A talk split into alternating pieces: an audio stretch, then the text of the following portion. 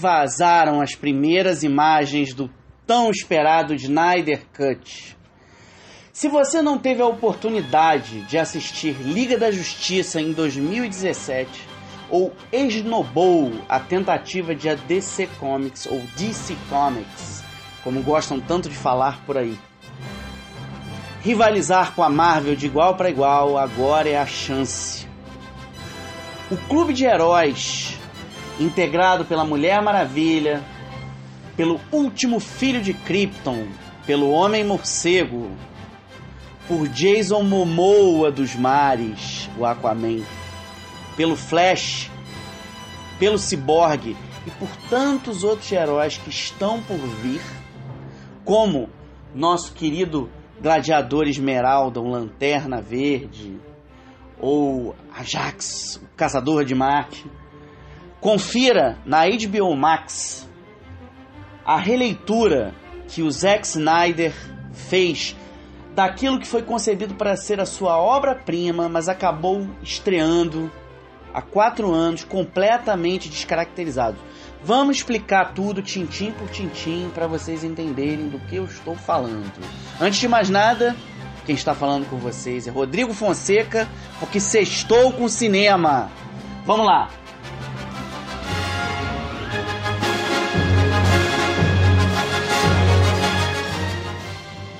Seguinte: a Liga da Justiça é o mais famoso grupo de heróis, ou no mínimo foi o mais famoso grupo de heróis das histórias em quadrinhos, até os Vingadores ganharem as telas dos cinemas e um pouquinho antes deles, os X-Men bombarem, é, graças à versão cinematográfica do Brian Singer no início dos anos 2000.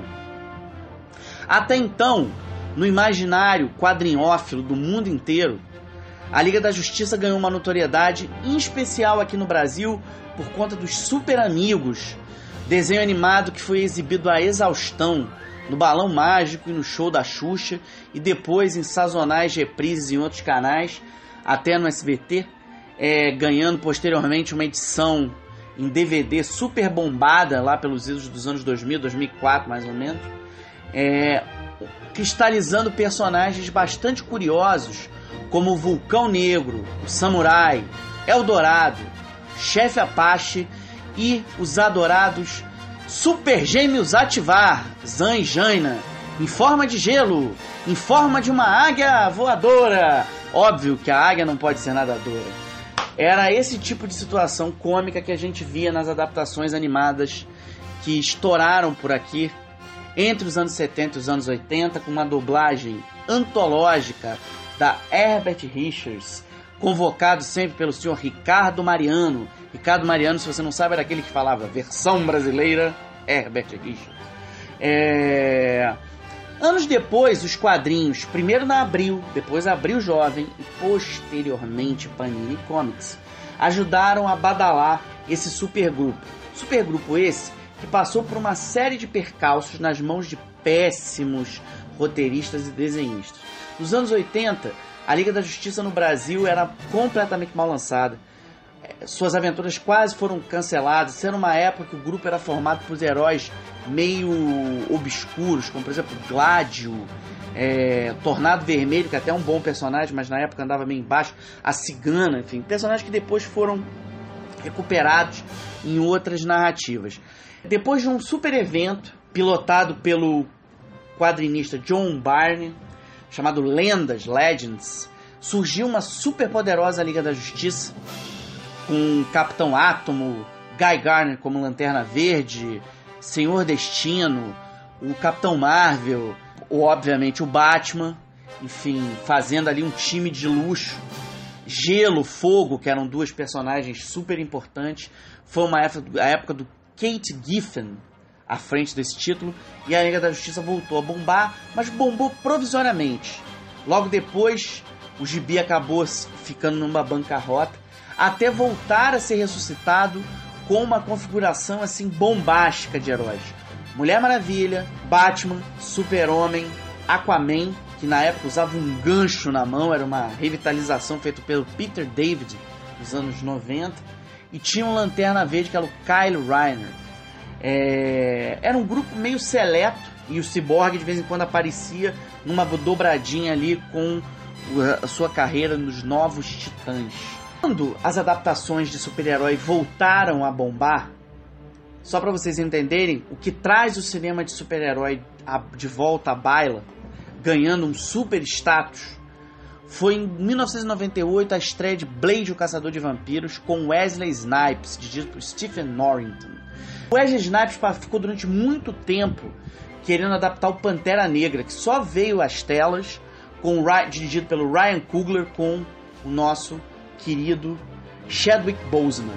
Pela dificuldade que havia em adaptá-lo pela sua produtora a Monra, que dificuldade era essa? É o seguinte, os quadrinhos ganharam super status nobres no cinema nos anos virada dos 80 e 90 com o Batman do Tim Burton, posteriormente com Dick Tracy do Warren Beatty. Quando o Batman passou para a mão do Joe Schumacher, ou Joe Schumacher, vamos falar com a devida pronúncia, é, em 1997 o Batman e Robin, que tinha o Schwarzenegger como Senhor Frio, naufragou a franquia do Homem-Morcego e naufragou em Hollywood qualquer premissa super-heróica. Isso destruiu projetos hoje esquecidos, como por exemplo uma adaptação que a Warner Bros. pretendia fazer do Sargento Rock com Schwarzenegger, é, o Homem-Aranha do James Cameron e os X-Men pilotados pelo Richard Donner, diretor da franquia Máquina Mortífera e também do Super-Homem de 1978. Quando o Blade estreou, o, o, o, Blade, como é que ele conseguiu? Como é que o, o, Wesley Snipes conseguiu o direito de interpretar o Blade? O Blade era um personagem meio obscuro ali, mais ou menos de 1974 da Marvel. Era um coadjuvante das histórias do Justiceiro, do Homem-Aranha. Um vampiro negro que caçava outros vampiros. Era um anti-herói, mas que tinha uma carga de justiça gloriosa. É, e aí, quando o Wesley Snipes propôs esse personagem, por ser um personagem em linha B, ele foi autorizado. Só que ele fez brilhantemente. Ele criou talvez uma das maiores interpretações heróicas do, da década de 90, que até de hoje. É uma interpretação antológica em que ele utiliza todo o seu cabedal como lutador de karatê e de capoeira, jogador de capoeira, e ele construiu um herói super completo. Aquilo deu um sinal verde para Marvel investir em outros títulos. E aí o, o próprio Richard Donner começou a inaugurar a franquia X-Men, só que com o Brian Singer dirigindo, Brian Singer que vinha de Os Suspeitos e O Aprendiz, e com o Homem-Aranha do Sam Raimi. O sucesso desse projeto Marvel, inclusive mais tarde inaugurou a Marvel Studios com o Homem de Ferro em 2008, que deu origem a todos esses mega sucessos é, que a gente conhece como os Vingadores, o Homem-Formiga, o Thor, etc. Todos esses heróis aí ligados a Marvel hoje na Disney. É, a DC resolveu, re... ou DC, já que muitos vão me cobrar essa pronúncia, resolveu entrar nessa brincadeira trazendo o cineasta Christopher Nolan.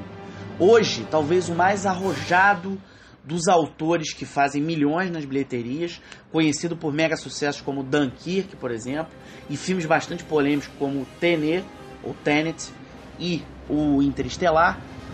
E ele foi chamado para repaginar o Homem Morcego, tendo Christian Bale como Bruce Wayne. Foi um fenômeno a trilogia dele, em especial o segundo tomo da franquia, que consagrou o ator Heath Ledger no papel do Coringa. Ele ganha, acabou ganhando um Oscar póstumo no papel. Enfim, a DC ganhou completa notoriedade. E ela foi ensaiando alguns projetos. A gente tem que lembrar que ao longo dos anos 2000, 2010, ela fez algumas coisas, algumas muito boas, como Constantine com Ken Reeves, umas nem tanto, como por exemplo Jonah Hex, tendo Josh Brolin no papel principal, apesar do Josh Brolin estar tá excelente, o filme é bem caótico. E mais recentemente a gente viu grandes fenômenos como A Mulher Maravilha com a Gal Gadot, realizado pela Pat Jenkins, né, que foi um filme seminal para a discussão do empoderamento feminino, discussão contra o sexismo, acho que os dois filmes da franquia Mulher Maravilha são perfeitos para isso. E o Aquaman, do Jason Momoa, tem pessoas que estão ouvindo esse podcast assim, que são grandes entusiastas da dita beleza do Jason Momoa, então deixo uma, um beijo e um abraço para essas fãs e esses fãs, mais em bom sucesso também aqui onde o podcast este Sextou com Cinema é gestado, também temos uma legião de fãs, e essa legião de fãs, é, para essa legião de fãs que eu dedico aqui uma seguinte reflexão. No momento que os heróis solitariamente começam a ganhar as telas, cada um no seu lugar, Mulher Maravilha aqui, Aquaman ali, o próprio Homem de Aço, faz-se importante uma sinergia, porque na verdade o público é afoito por ver esse grupo andando junto, esse grupo combinado. Foi aí que o Zack Snyder idealizou o projeto da Liga da Justiça. Ele já vinha de filmes anteriores conectados com esse universo dos quadrinhos. Na verdade, a gente não pode esquecer que o realizador de Madrugada dos Mortos disparou para notoriedade quando ele fez 300 lá atrás em 2007 com Rodrigo Santoro como Rei Xerxes. Mais adiante, ele pilota sempre com a sua assinatura autoral nihilista, O Homem de Aço, tendo Henry Cavill como Clark Kent. Aí ele faz Batman vs Superman, Origem da Justiça, que é um filmaço que todo mundo odeia odiar, odeia, é, adora odiar, perdão. Eu tenho tanto, tanto amor por esse filme que é para mim até difícil lidar com o fato das pessoas odiá-lo. E o Liga da Justiça veio na sequência. O problema do Liga da Justiça é a filha dele se matou no meio do processo. Ele teve a vida dele arrasada por isso e o projeto acabou sendo ele acabou sendo substituído já nos finalmente pelo Joss Whedon, que é um realizador que vinha de um grande sucesso da experiência da Marvel, mas é um realizador conhecido pelos seus abusos no set, pelos seus abusos de poder, pela sua maneira de lidar de uma maneira sexista com as mulheres, enfim. E ele acabou dando os arremates, mas criou grandes problemas ali com o Ray Fisher, que faz o Cyborg, com a Gal Gadot, que faz a Mulher Maravilha. Enfim, o filme acabou tendo tanto problema que ele teve uma carreira acidentada. A bilheteria dele parece muito bojuda, se vocês pararem para contar, ele arrecadou cerca de 660 milhões, mas para o custo dele que beirou 280 milhões, foi mal. Esperava-se cerca de 1 bilhão. O que o Zack Snyder faz agora no projeto A Liga da Justiça de Zack Snyder ou Zack Snyder Snyder's Cut. Ele, esse filme foi, esse, essa nova versão foi idealizada para ser uma espécie de carro-chefe do HBO Max que é o streaming da Warner Bros. É, e ele tem como objetivo repaginar certos personagens, como por exemplo Darkseid, que é o grande vilão estelar da DC Comics, e trazer de volta o Coringa, depois da interpretação seminal do Joaquim Fênix, mas agora novamente interpretado pelo Gerard Leto, que viveu o vilão, o palhaço do crime, no Esquadrão Suicida. O vazamento foi feito de uma maneira meio equivocada essa semana, quer dizer, claro, sempre equivocado, de uma maneira que assustou a Warner, assustou a HBO. Foram vazadas imagens da figura do Ajax, o caçador de Marte, que é um marciano que vem ajudar a Liga da Justiça, é um dos, um dos personagens mais poderosos da Liga. Mas a, um, uma figura como o próprio Lanterna, tá todo mundo esperando para saber como é que vai ser utilizada. Lembrando que a série A Tropa do, dos Lanternas Verdes está sendo programado para a própria HBO Max. Vamos ficar um pouquinho mais com John Williams.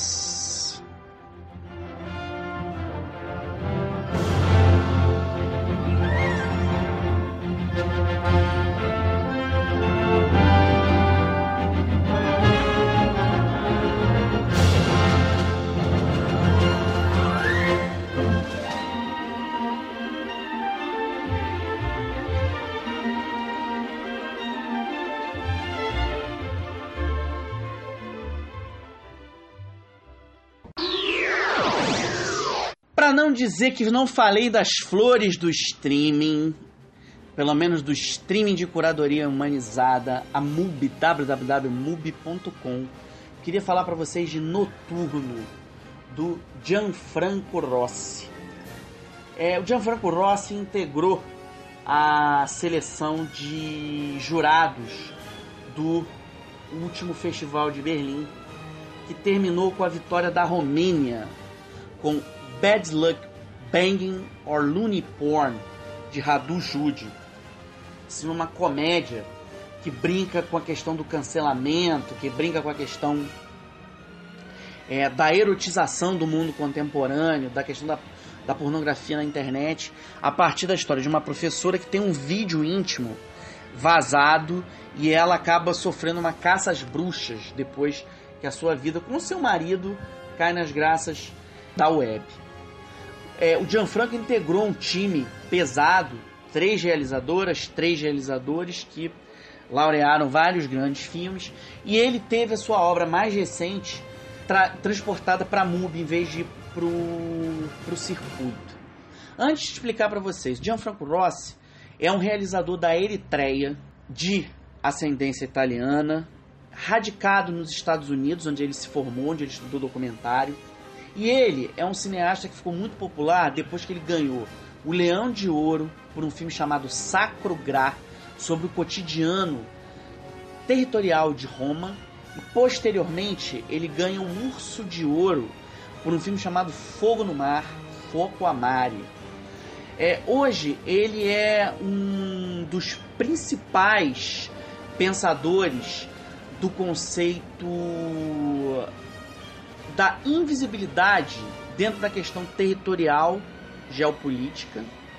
E ele é um pensador no cinematográfico fundamental para a questão ambiental da geografia.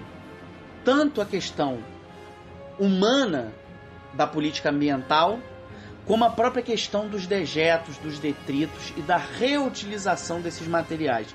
Isso aparece em vários filmes deles por abordagens diferenciadas. É... O novo filme dele que se chama Noturno é uma experiência de observação com imagens capturadas nas fronteiras do Irã, do Kurdistão, da Síria e do Líbano.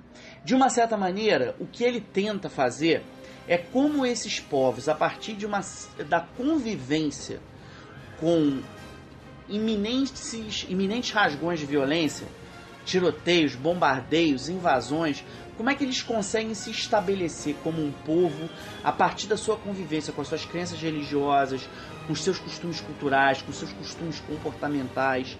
E é um filme em que a câmera vai observando práticas cotidianas. Uma deles é um sujeito que anda de moto atrás da sua subsistência, dentro de uma imensidão vazia, tentando tá para ter um pouquinho de dignidade numa vida de muito conflito.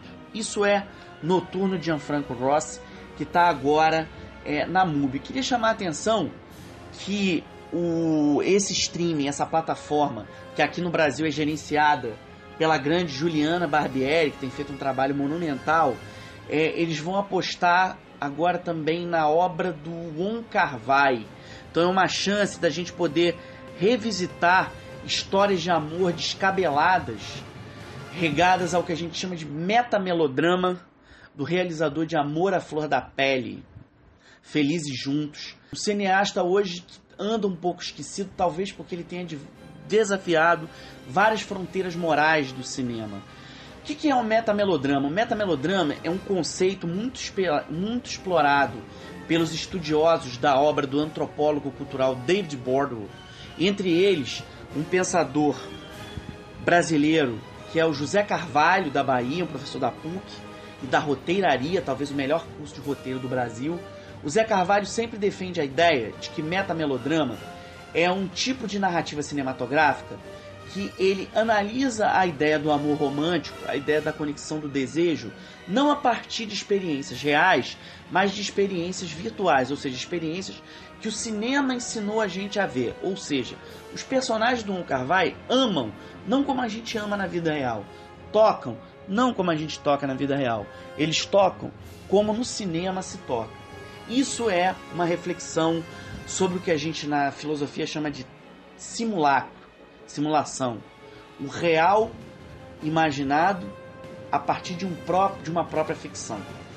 Vale conferir na MUBI uma série de outros filmes, entre eles o sempre genial Clube da Luta de David Fincher, com Edward Norton e Brad Pitt. Mais música para vocês curtirem.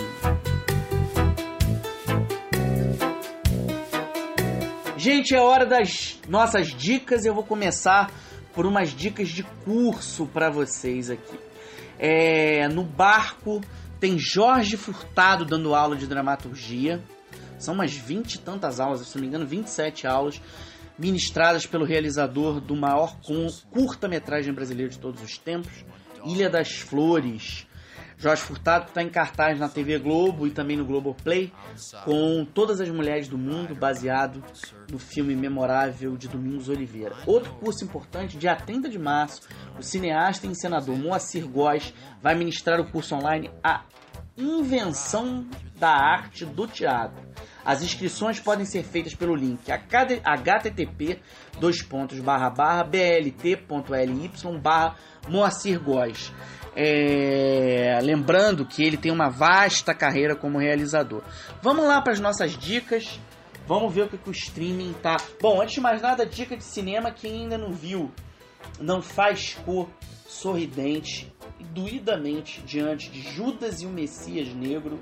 Vale a pena conferir essa produção que deu o Globo de Ouro de melhor coadjuvante para o Daniel Kaluuya e provavelmente vai valer um, uma indicação ao Oscar, que o próprio Oscar, para esse ator Corra.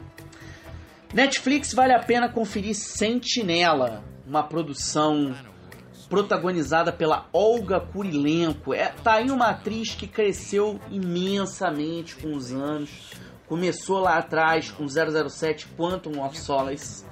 É, só fez crescer, ganhando papéis como protagonista e hoje ela se destaca muito como heroína.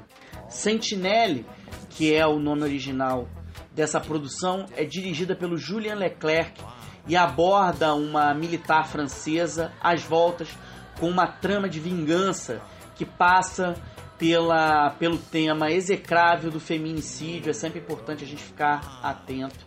É uma produção foi filmada parcialmente em Bruxelas, uma produção de 6 milhões de euros. Grande, grande achado do streaming é Fé Corrompida, que a gente lembra muito mais pelo nome original, First Reformed. É indicada ao Leão de Ouro do Festival de Veneza em 2017. Esse filme traz de volta a excelência do Paul Schrader como realizador. Paul Schrader que tem um filme aí cotadíssimo para o Festival de Cannes, que esse ano vai acontecer em julho, que é o The Card Counter, com Oscar Isaac, tá? Um filme sobre um jogador profissional envolto com as confusões de um pupilo jovenzinho dele. Fé Corrompida First Reformed traz o Ethan Hawke, talvez na interpretação da sua carreira, e olha que a gente está falando de um dos grandes atores do cinema americano. Ele faz um capelão militar, um ex-soldado, um ex-oficial que acabou optando, um oficial que acabou optando pelo caminho da religião, vivendo numa base militar, é, depois da perda, da morte de um filho, e ele vai se envolver com um casal ligado em questões ambientais. A gente está cheio de temas ambientais aqui que é sempre, são sempre importantes. Vale dizer o seguinte: a Amanda Seyfried é uma de, é, é um dos vértices desse casal. Ela está gravidíssima e o marido se mata meio como um statement político, um cara muito atormentado pela questão ecológica, e ela vai encontrar como único apoio o, o, a paz, o afeto desse capelão, que na verdade vive um momento de profunda crise com a sua própria crença, na sua relação com Deus. Vale lembrar que esse é um tema onipresente na carreira do realizador e autor de filmes memoráveis como por exemplo Gigolô Americano, como a marca da Pantera, Mishima. O Paul Schrader é um diretor nunca foi devidamente respeitado como poderia ou como deveria. Como roteirista, ele tem filmes antológicos no currículo, como Taxi Driver e O Toro Indomável. Tem um filme dele com Nick Nolte que deveria ser visto todo dia por quem é cinéfilo, que é o Affliction, temporada de caça, então vale a pena deixar essas referências aí.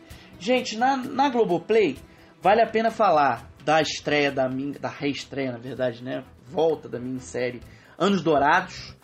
Trabalho memorável lá da Malu Mader e do Felipe Camargo. É um, uma, acho que um, um projeto que marcou época na televisão nos anos 80. Fez muita gente suspirar e é considerado até hoje um modelo de dramaturgia dentro da televisão. Ainda no Globoplay temos Tale of Tales, Il Racconto dei Racconti, o Conto dos Contos do Matteo Garrone. É uma releitura preciosa que o diretor de Gomorra, atualmente ainda em cartaz no Brasil, com Pinóquio, é, fez da obra do Giambattista Basile. É um colagem de histórias fantásticas. Tem gigante, tem uma rainha que come corações vivos. A gente tem Salma Hayek, Vincent Cassel, John C. Reilly, Toby Jones num elenco memorável. Bom, é hora da gente deixar saudade com vocês, deixar um beijo enorme, deixar carinho, agradecer a todas e todos que fazem esse nosso sextou com cinema. deixar um beijão para ouvintes e ouvintes de sempre, com Pierre Pontes Gaudioso, Aline Grandona, que está nos ouvindo nos apoiando, e deixar um beijo especial para o meu querido Jailson da Silva, um geógrafo fundamental para a noção de dignidade no empoderamento das favelas do Rio de Janeiro, sempre nosso ouvinte ativo, sempre citado aqui por nós. Sextou com cinema, beijo em todos, nos acompanhe em todas as redes sociais, nos satélites, nas estrelas cadentes do céu. Beijo. Pensem no audiovisual, fiquem atentos e salve o cinema. You know, when your hand was down on my dick, it felt quite amazing. And now that that's all over.